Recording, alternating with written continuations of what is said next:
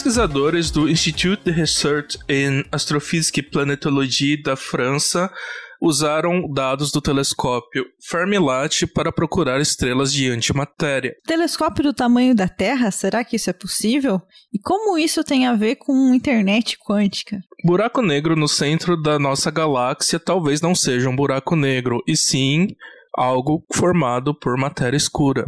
Eu sou a Debs hoje aqui. E eu sou o Sato, e você está no Fizzy News.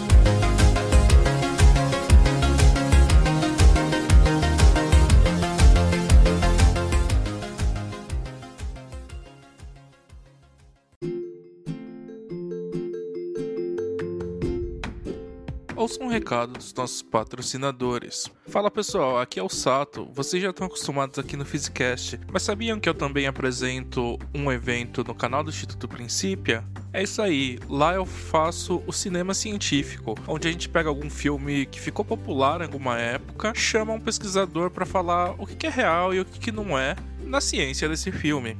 Nessa quinta-feira, a gente vai conversar com a Beatriz Romanceder, que é, que é doutoranda na Universidade Federal do Espírito Santo, onde faz sua pesquisa em paleontologia. Além disso, ela faz parte da iniciativa DLC Ciência, que é um projeto de divulgação científica no YouTube. E vai falar um pouco pra gente sobre o filme Jurassic World, que é o quarto filme da franquia Jurassic Park.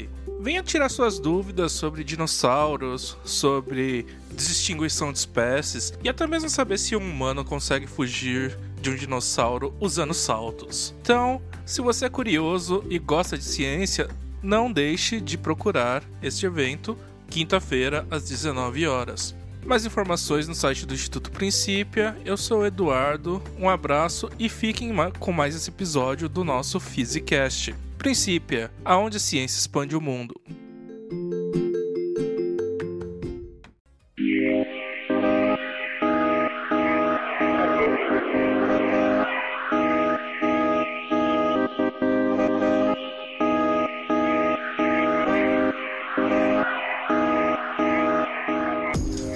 Olha, gente, hoje a gente tem umas notícias bem diferentes, mas eu gostei muito das, das notícias. A gente vai ficar até, até perdido, né? Antimatéria, matéria escura, é tudo que é muito. É verdade, eu, tá, tá, tá, sendo um trava-língua pra mim. Ainda mais lendo em inglês e depois passando pra português, aí qual que é dark matter, qual que é antimatter e. Eu achei bonito Nossa, os darkinos. Os darkinos. Darkinos. Darkinos. Bonitinho. Né? Mas a gente tá se adiantando. Vamos falar primeiro da primeira notícia, que é a busca de estrelas de antimatéria. O que se a gente achasse ser algo fantástico? A gente nunca viu um corpo macroscópico de antimatéria. Nossa, ia ser muito legal. Assim, talvez não fosse tão legal, porque ele vai se aniquilar com a matéria ao redor e. Bum! É uma bomba, né?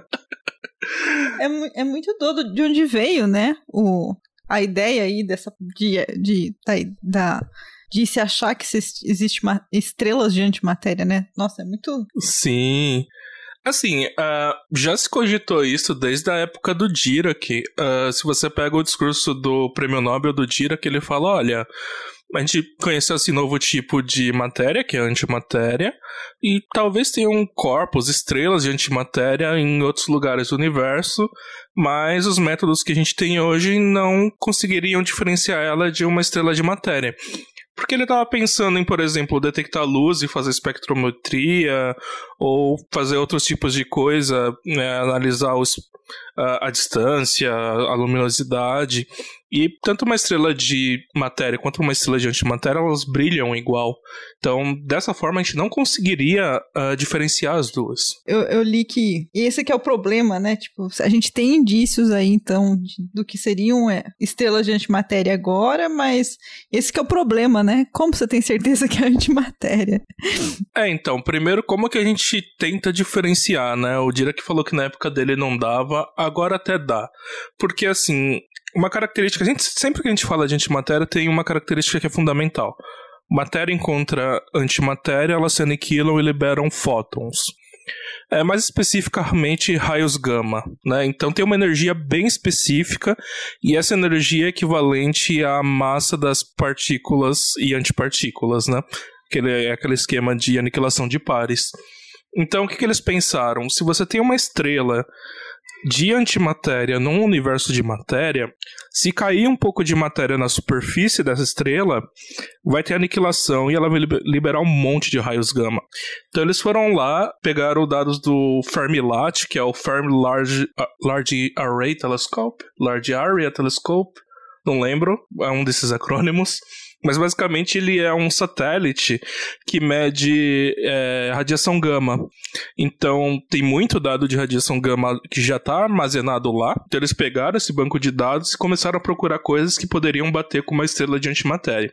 Eles não encontraram só um candidato, eles encontraram 14 candidatos. muito doido. Mas assim, existem outros, outros fenômenos físicos que podem gerar esse tipo de radiação gama. Então, ter certeza ninguém tem, né? É, é, o, eles foi um é, dados de 10 anos de observação, né? Caramba. É, é, eu tava vendo aqui, é, são cerca de 5.800 fontes de gamma ray e dessas são os 14 pontos que eles enxergaram aí que são equivalentes a essa faixa que o Sato falou, que pode ser, ter sido gerado da aniquilação de matéria e antimatéria. Porra, que da hora. Sim. E aí eles fizeram uma coisa que eu achei bastante legal, que é estimar se, esse, se supõe que essas estrelas sejam realmente estrelas de antimatéria. Ah, Qual é a proporção eu lembrei de estrelas de, uma de coisa, antimatéria? Eu tava lendo aqui e lembrei de uma coisa interessante. De onde veio a, a dica para dar uma olhada nesses dados? É de um, foi de uma observação na estação internacional, né? Na estação espacial internacional. Eles tinham algum tipo de observação lá de, é, de observação de núcleos de antiélio e daí que eles tiveram um hint de observação observado aí os dados do, do, do, do Fermi Gamma Ray Space Telescope. Achei interessante isso aí. Tá, bom, então, enfim. É, só para esclarecer, o Gamma Ray Space Telescope é um dos experimentos no Fermilab. Uh, mas então, aí eles olharam esses dados, legal, tem candidatos. Pra ter certeza, a gente tem que usar outro método. Esse método não consegue bater martelo. Mas, assim, primeiro que é muito interessante. Eu pesquiso antimatéria, então acho isso fenomenal. Mas uma coisa legal é, eles falaram assim: ah, se esses 14 que a gente viu são de antimatéria, qual é a proporção de estrelas de antimatéria em todo o universo? E a estimativa deles é que no máximo, a cada um milhão de estrelas, 2.5 sejam estrelas de antimatéria. Então, assim, ainda é bem pouco. Mas, assim, comparando com zero, é muita coisa, né? Já tentaram é, limitar esse dado de outras formas, mas só que esse experimento tem um limite que é 20 meses, 20, desculpa, 20 vezes mais restritivo do que os anteriores. Então, apesar de ele ser promissor no sentido de falar, olha, talvez ali tenha uma excelente matéria, ele está limitando mais ainda em comparação ao que a gente tinha antes. É, tem a proporção para se, se, as estrelas estão dentro da galáxia ou fora da galáxia, né? Isso. Uh, e isso foi publicado na Physics Review D, que é uma revista muito conceituada na física. Uh, e foi lançado agora, em abril de 2021. Então é uma notícia bastante recente. Tem, eu tô vendo sair algumas reportagens, porque seria fenomenal encontrar uma estrela de antimatéria. Foram vários lugares, por... né, que a gente procura aí nas principais é, sites que divulgam é, notícias quentes de de física saiu em muitos lugares, porque realmente é algo muito extraordinário, né? Tipo, porque é o problema, né, do desequilíbrio matéria-antimatéria, que é uma das principais questões em aberto da física, e daí do nada, imagina, né? Estamos lidando com objetos gigantescos de antimatéria. Então, isso é uma coisa interessante, porque se você olha lá nos primórdios, o pessoal que estudava é, essa assimetria matéria-antimatéria tinha duas possibilidades. Uma é, teve um mecanismo que mudou a, o, o, balanceamento, né? E aí isso fez sobre a matéria e a antimatéria se aniquilou. E a outra é que teriam regiões no espaço de antimatéria. Essa, essa hipótese é bastante suprimida porque justamente a gente não enxerga tantos raios gama que veriam da aniquilação de pares da região entre contato de um universo de matéria e um universo de antimatéria. Mas a gente está vendo alguns E tudo bem, 2.5 estrelas em 1 milhão de estrelas, mas a gente tem estrela pra caramba no universo. Então é uma quantidade bastante considerável de antimatéria que pode estar por aí. E isso mudaria tudo para quem estuda esse, a assimetria bariônica, né? É, e eu, como leigo no assunto, eu fico pensando o que que leva a criar uns esses, esses bolsões, né? Tipo, é algum tipo de é, assimetria, né? Porque, porque em alguns lugares, né? Será, ou será que existe um mapa gigante do universo que tem que fica simetricamente espalhada essa antimatéria por aí, sabe? É, é, é muito bizarro. é, então, inclusive ia gerar coisas para a área de física estelar, de astrofísica, porque você tem que explicar a formação dessas estrelas de antimatéria, se elas existirem, e as condições para formar. Uma das condições provavelmente é que você teria um, uma parte do espaço que é predominada por antimatéria, né? Nossa. É muito doido pensar é, é nisso, bem, né? É bem doido. É, antimatéria é um negócio que buga a cabeça da gente, né? Quer dizer, a minha pelo menos buga. Não, a minha também. Não, não faz nenhum sentido. Aliás, é curioso, é curioso que eu ainda. Hoje mesmo eu vi uma outra notícia sobre antimatéria. Que o LHC detectou um, um meson que, que consegue oscilar entre o estado matéria e antimatéria, entre partícula e antipartícula. Ah, é, isso deve ser análogo às oscilação de Caos, né, da década de 60 e tal. Uh, eu sei que já tem alguns experimentos que viram isso, mas eu acho que agora é uma partícula diferente. É, eu, eu, eu fiquei assim de cara, porque como eu não sou da área, né? Eu olhei e falei, quê? Como assim oscila, sabe? Tipo, daí abri e falei, ah, isso daí é previsto. Ah, tá bom, mas ninguém tinha né, tantas é, medida com tanta precisão, não sei de precisão, mas com tanta confiança. Melhor palavra, confiança.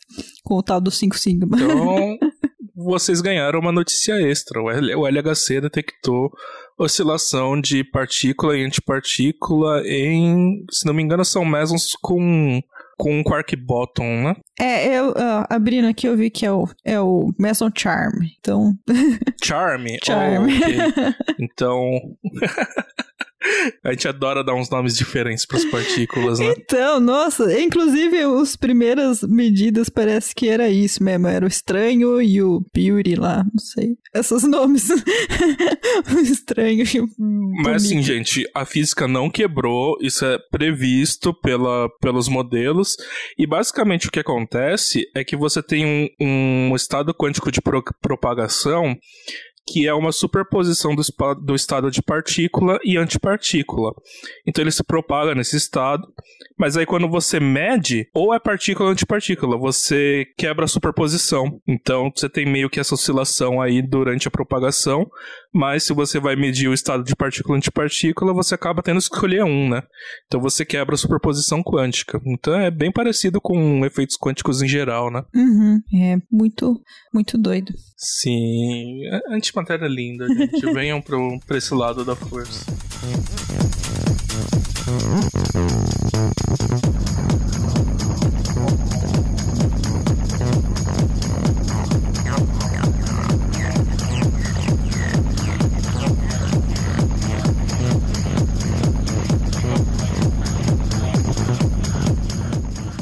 Bom, já que a gente está falando também de, de estrelas, espaço, a, a, nossa segunda notícia de hoje é sobre a construção. Construção, não é a palavra meio estranha falar construção, mas como que a gente poderia fazer um telescópio do tamanho da Terra? uh, Para que, que a gente quer um telescópio do tamanho da Terra? Né? A ideia é ter imagens de objetos astronômicos com, com maior resolução, fazer imagens com bastante resolução.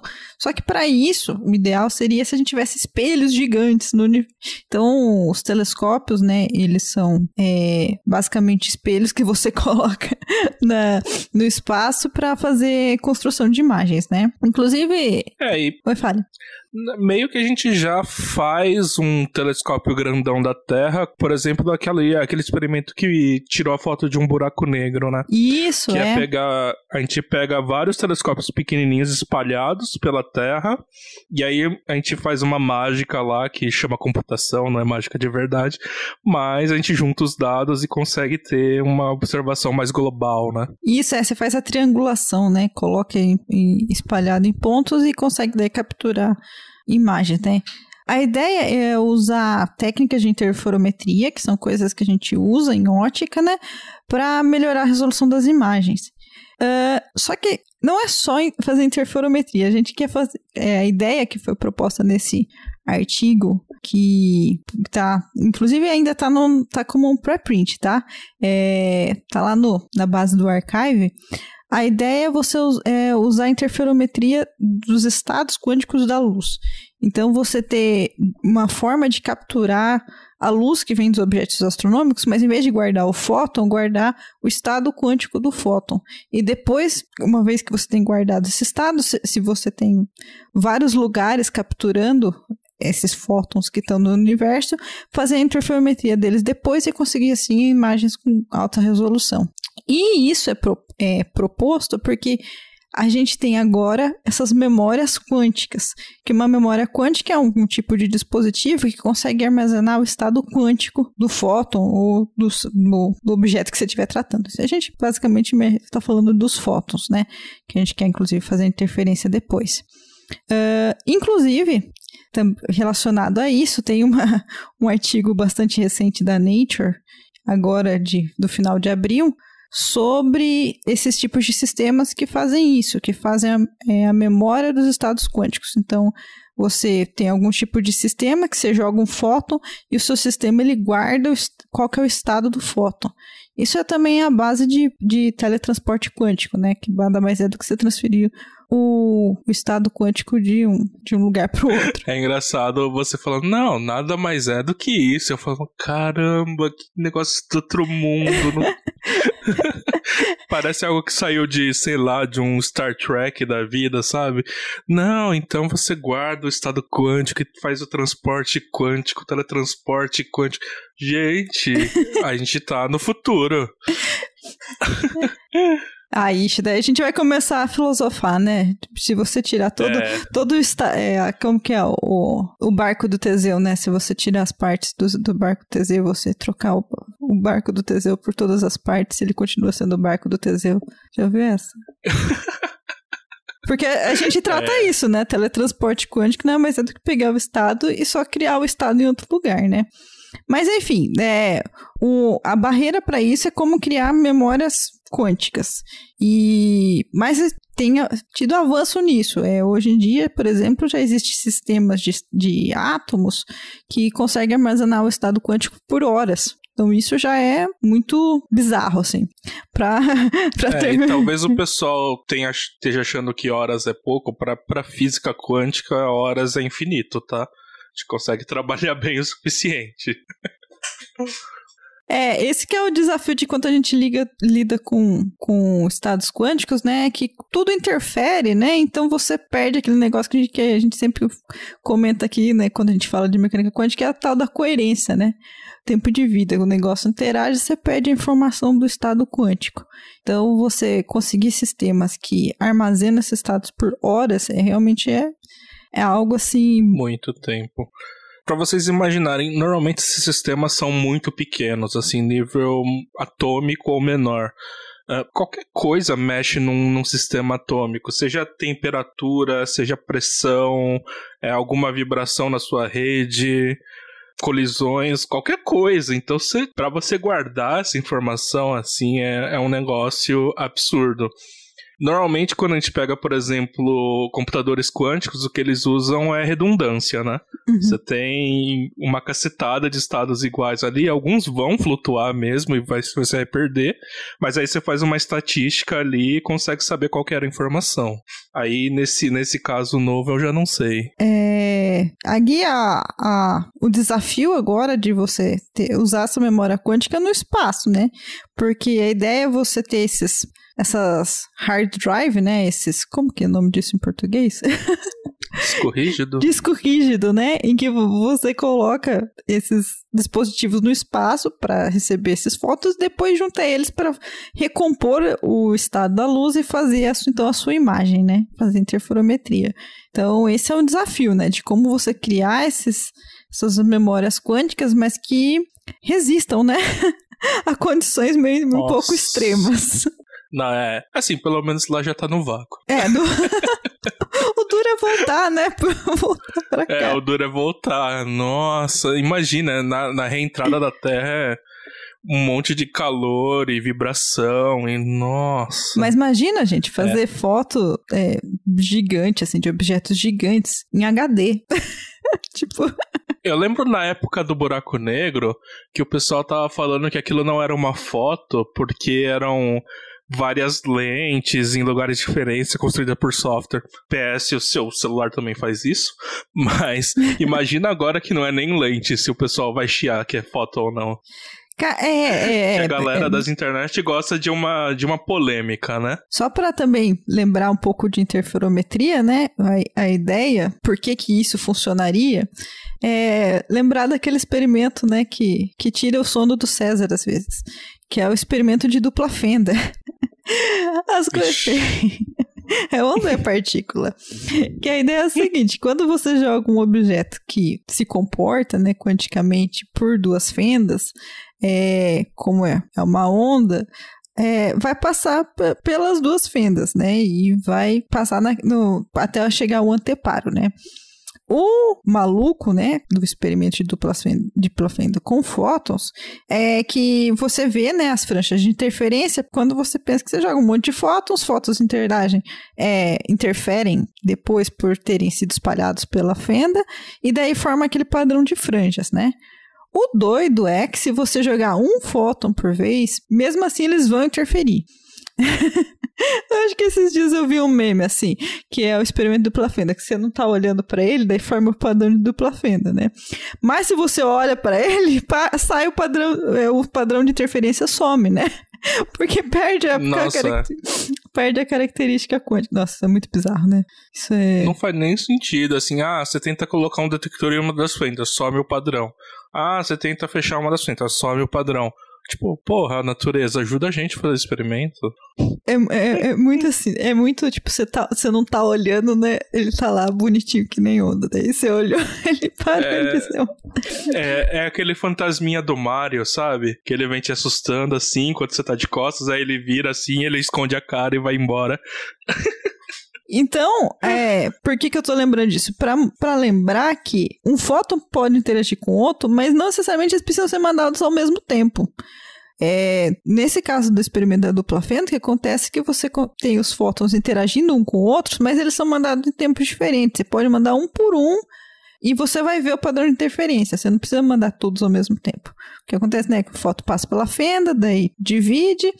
É, pode ir tanto pela fenda de cima quanto pela de baixo.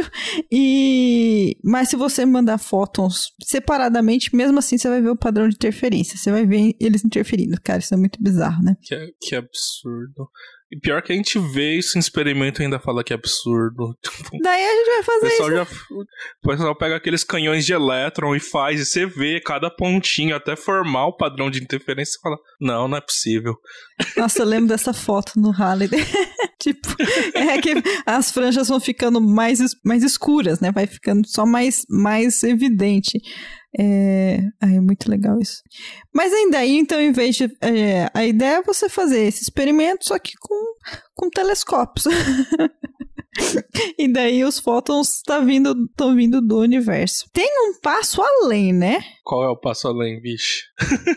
Já não é tão fácil assim, né? A gente quer colocar esses discos rígidos quânticos no espaço, né? E daí tem essa, essa dificuldade de como manipular né, essas memórias quânticas de modo a não perder a informação para depois conseguir fazer essa interferência, né? Um passo além é não precisar trazer esses discos aqui para a gente poder fazer reconstruir os estados e para ver a imagem, né? É se a gente tivesse algum tipo de internet quântica em que esses, esses estados pudessem é, andar por aí, né? Ser transmitidos mesmo em, entre esses discos rígidos, né? Então não tem essa necessidade de transportar. Mas isso é muito além. É, não é para agora. Malemar a gente consegue ter Mas resolveria muitos problemas, né? Se a gente conseguisse mandar essa informação, sei lá, por ondas de rádio ou equivalente quântico disso, que eu não sei o que é. Mas. É, é, a ideia de ter o, o, o, disco rígido quântico, é, a estimativa é realmente uma coisa tipo de 5 a 10 anos de estar tá fazendo isso em astronomia. Já a ideia de internet quântica, ela ainda é coisa para décadas aí, não é, é muito mais complicado. Porque realmente aí é, é, questão de fazer o teletransporte, né? De, de, dos estados quânticos. Isso aí. Teletransporte. Aí Imagina. eu me mato aqui e cria um igual no outro lado da Terra. Eu me teletransportei.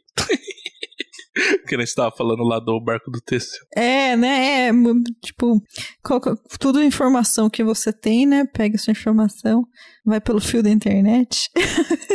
é, então, e se você consegue armazenar essa informação, por que eu não posso criar uns clones de mim? Você acha que a sua infor... tipo, toda a informação, tá você aqui... consegue gra gravar num átomo de rubídio lá, é... isso que eu sou. Não, mas assim, se estão se, se, se me transportando pro outro lado e me recriando lá do outro lado, por que eu não poderia só me recriar sem me destruir aqui? Eu tô bem sem morrer desse lado. Então, né? Ai, ai, esse é o problema do barco do Teseu, cara. Tipo, é... muito bom, mas vamos Medida pra próxima notícia. quântica não, não destrutiva. Bora!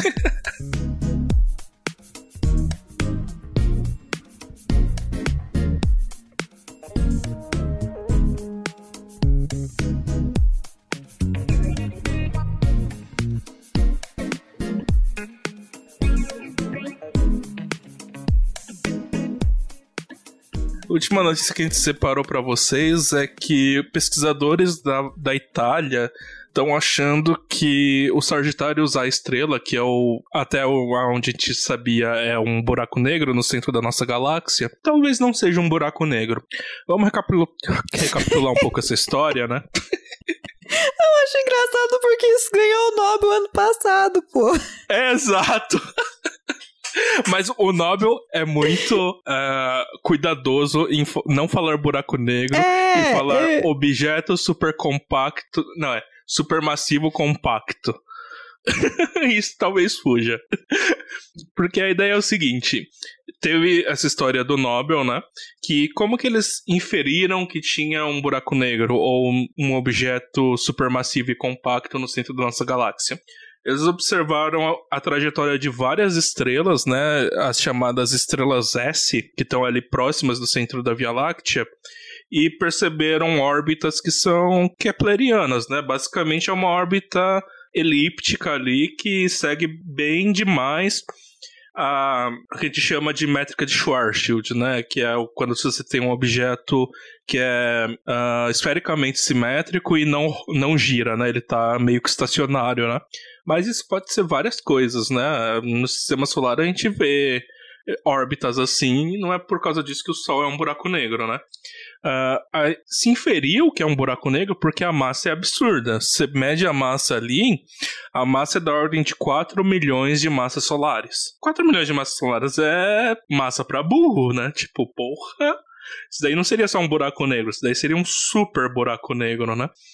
Mas tem uma observação que não tá dando muito certo. Isso daí já é conhecido há algum tempo, né?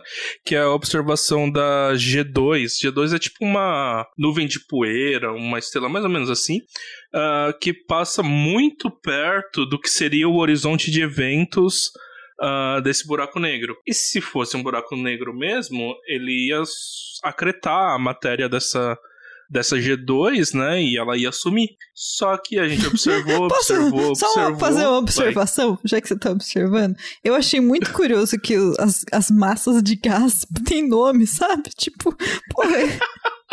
Eles identificam as massas de gás, sabe? Tipo. É um amontoado Pô. de coisas passando, tipo, é, eles têm nominho, tudo. É uma nuvem de poeira, mas, ah, importante, né? É, é mas eu achei curioso. Continuei, continuaram observando, observaram essa massa de gás, alguém soltou um pum lá. Tipo, ah, um pum cósmico loucaço ali. E não foi absorvido, sei lá, o Sagitário usar não gostou do cheiro. Mas basicamente ela passou e não foi acreditada. E por que não? Tipo, se fosse um buraco negro mesmo, a, a previsão era acreditar. E aí esse pessoal viu essa observação eles têm um modelo novo para matéria escura. Matéria escura a gente já sabe que é um negócio que existe, que resolveria vários problemas da, da astronomia, da cosmologia. Mas a gente não sabe o que ela é. Esse modelo deles, uh, eles usam uma matéria escura que é fermiônica, então ela segue o princípio de exclusão de Pauli, para quem já ouviu falar disso em algum momento. Uh, e deram um nome maravilhoso de Darkino. Nossa, eu achei. achei bonitinho. achei fofinho. É, então. Tipo, nos meus modelos é tipo, ah, neutrino estéreo. Esse é o Darkino. Não é um Daqui... Nossa, o neutrino é um estéreo parece que tá no hospital, né? Que você tá mal, você é, toma tipo um neutrino isso, né? estéreo. Né? Você passa neutrino estéreo no machucado. Eu já imaginava um, sei lá, um senhor de idade que, sei lá, fez uma vasectomia. Assim. Ai, coitado! Mas tudo bem. E aí, esse Darkino, uh, eles fizeram um modelo de uma. Darkino é o, fã, é o fandom do, daquela série Dark. Será que é alguma coisa parecida? Tem um fandom para começar, né? A história é mó recente. Ah, mas já, já acabou já, né? Também não tem, tem é, nem acabou. tempo. Eu já eu tô perdendo a coerência aqui, desculpa. É, é assim, né? Qualquer coisa, tipo, uh, flutuação quântica. Flutuação. Vamos lá, então. Aí eles fizeram um modelo de um aglomerado bastante concentrado de desses darkinos, né? Desse, dessa matéria escura. E não só ela explica o movimento da G2, que é essa nuvem de poeira, essa, esse gás, como ele explica tão bem ou melhor a, as órbitas da, das estrelas S, que foram o que deu o prêmio Nobel para Andrea Ghez e pro. Deixa eu ver, eu tinha anotado aqui. Reinhard Genzel. Ah, é o Genzel, isso, Genzel. Mas voltando, então, é, esse modelo explica muito bem as observações daquelas estrelas lá, feitas pela Andrea Ghez e pelo Reinhard Genzel, que ganharam o prêmio Nobel do ano passado. E se você ver lá no prêmio Nobel mesmo, eles não falam buraco negro, eles falam de novo, objeto supermassivo e compacto. Que pode ser outras coisas além de buraco negro, mas a gente achava que não, porque, bom, que... onde você vai colocar 4 milhões de massas solares, cara? É muita coisa.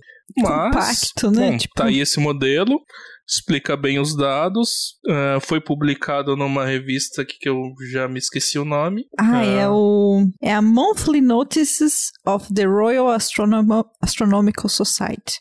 Notícias, uh. notícias mensais da Sociedade Astronômica Real. Ah, se, se é da Royal Astronomical Society, eu confio. Nossa, é instituição centenária, né? Né, então, né? Bem então tá numa boa revista, tá sendo bem aclamado, foi publicado agora em maio de 2021, então é bem recente, mas o modelo é promissor. Uh, entre outras coisas, ele tá propondo um modelo de matéria escura, e nesse modelo, esse Darkino, ele tem mais ou menos 50 kevs de massa, então ele é mais ou menos 10 vezes mais leve que um elétron. E, bom, uh, certamente ele é uh, neutro de carga, porque senão a gente veria ele facilmente em, em experimentos de eletromagnetismo, né? Mas aí agora a gente teria que fazer algum experimento para detectar esse Darkino, né? E não, não sei como estão os experimentos de matéria escura, mas ultimamente a gente só tinha colocado limites e mais limites e não observado nada. Então, Ai, né? é esperar para ver se a gente vai detectar uma, um candidato a matéria escura que seja um fermion perto de 50 kV de massa. E aí isso daria uma força tremenda para esse modelo aí. E infelizmente a gente não vai ter um buraco negro no centro da nossa galáxia. Curioso que eu fui abrir a, o press release, né, o, o informe lá do, do Prêmio Nobel de Física, a descrição dos, dos laureados, né, sobre as descobertas de fenômenos exóticos no universo, um dos mais exóticos, que é o buraco negro. Aí na descrição do, do Penrose fala, né, sobre as previsões de teoria da relatividade geral, né, que da formação de buracos negros, e o Genzel e a, e a Andrea Guess, Guess? Guess? Não falo o nome dela. É, pela descoberta desse objeto muito massivo, muito compacto no centro da galáxia, e um, uh, no finalzinho do press release é a supermassive black hole is the only currently known explanation. Então, um buraco negro supermassivo é até agora, atualmente, a, a única explicação sabida. Então, já não é mais a única explicação. que doido, né? Poxa, tipo, achei curioso. E é muito doido também que se eu tava lendo o um artigo, se esse Darkino fosse muito pesado, uh, ia colapsar num buraco negro, porque ali é muito denso de qualquer jeito, né? Então, assim, tem uns limites já nesse modelo. Só tá. Só espera mais um pouquinho. É. tipo isso. É um buraco, um buraco negro peronomútil. e assim, Mas... a gente já sabia que o buraco negro da centro da nossa galáxia ele era meio paradão, ele não é tão ativo quanto, por exemplo, o que a gente tirou foto lá, o M87, né? Mas a gente ainda achava assim, achava que era um buraco negro estacionário, né? Ele não roda. Vamos ver, né, o que, que, o que a gente tem pela frente. Mas assim, o modelo mais aceito ainda é o buraco negro, né? Vamos ver se essa nova teoria pega, né? É, até abri o paper aqui, no, já no resumo eles falam até que isso também explica o halo da curva de rotação mais externa da galáxia. Então, interessante. Isso é bom, porque é uma, é uma observação bem fora, né? As observações que a gente está falando até agora são bem próximas ali do centro. Agora, do halo mais externo é bem longe, né? Então. Tem que ver se vai, vai mais uma nuvem de gás passar por lá. É, o que a gente precisava mesmo era detectar partícula, né? Aí já resolvia. Resolvia o buraco negro no centro da galáxia, resolvia a matéria escura pra gente. Nossa, ia ser só festa. Nossa, isso dá um nó na minha cabeça. Uma hora é matéria escura, outra hora é é, antimatéria. tipo. Bem isso mesmo. Às vezes eu tô falando em um, pensando que eu tô falando outro. E aí, por que, que você não tá me entendendo? Ah, porque eu não tô falando direito, tipo. Complicadinho. Ai, meu Deus. Mas bom, bom, essas eram as notícias que a gente tinha para hoje. Quer colocar mais alguma coisa aí, Debs? É, eu tô. Foi. Foi, né? Foi bem direto, né? Gente, ah, assim eu, é já bom, tô, né? eu já tô no ponto aqui que já tá dando nó na, na minha cabeça. Antimatéria e matéria escura. Você fala, meu Deus do céu. Eu lembro de eu, assim, de eu lendo o livro do, daquele moço lá do Código da Vinci. Ah, o Anjos Demo... É, lembra que ele tinha, né, o antimatéria. Eu lembro de, disso Sei. do livro, assim, gente. Só que era um frasco livro... super assim, como se fosse um negócio super protegido e o cara ia usar como uma bomba no Vaticano. E eu dei spoiler do livro, sei lá, pra quem não leu. Não, mas nossa, você assiste o filme, você fala, não, porque tem, sei lá, um grama de antimatéria nessa maleta. Fala, não, amigo, não tem não, cara. É, então. Se tivesse, já, já não tem mais. Então, né? Não tem. A fic do cara, né? Ó, oh, fake news. É, fic total do cara ali. Porque para você manter antimatéria estável, a gente precisa de umas armadilhas magnéticas bastante potentes e, obviamente, vácuo para não ter aniquilação de pares, né? Então, não é fácil manter antimatéria. E esse negócio que você falou aí de detectar matéria escura, que é outra coisa. A gente, eu, a gente não trouxe, né? Mas tem, tem coisas novas vindo por aí, quem sabe? Verdade. No próximo Fizzy News. não, esse daí fica de spoiler. Aliás, a gente vai ficando por aqui. Se vocês tiverem notícias que vocês queiram que a gente comente, mandem pra gente nas nossas redes sociais no Twitter, no Instagram.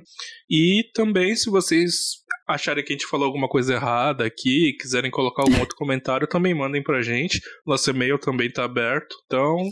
Tá o palpite em quem que foi que peidou lá no centro da galáxia. Não fui eu. Foi, foi quem tá com a mão amarela. Tinha isso. É só fazer, fazer, de, fazer de novo pra ver se. pra ver se é mesmo. Faz um favor aqui, dá, Faz um favor. Dá um ali.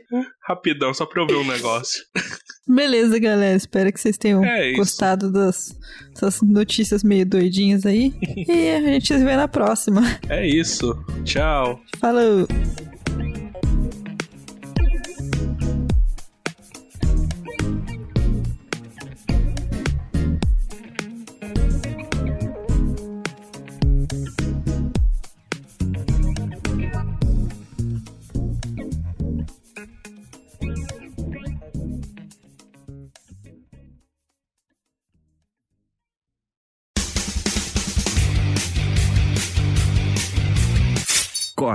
Edição de podcast.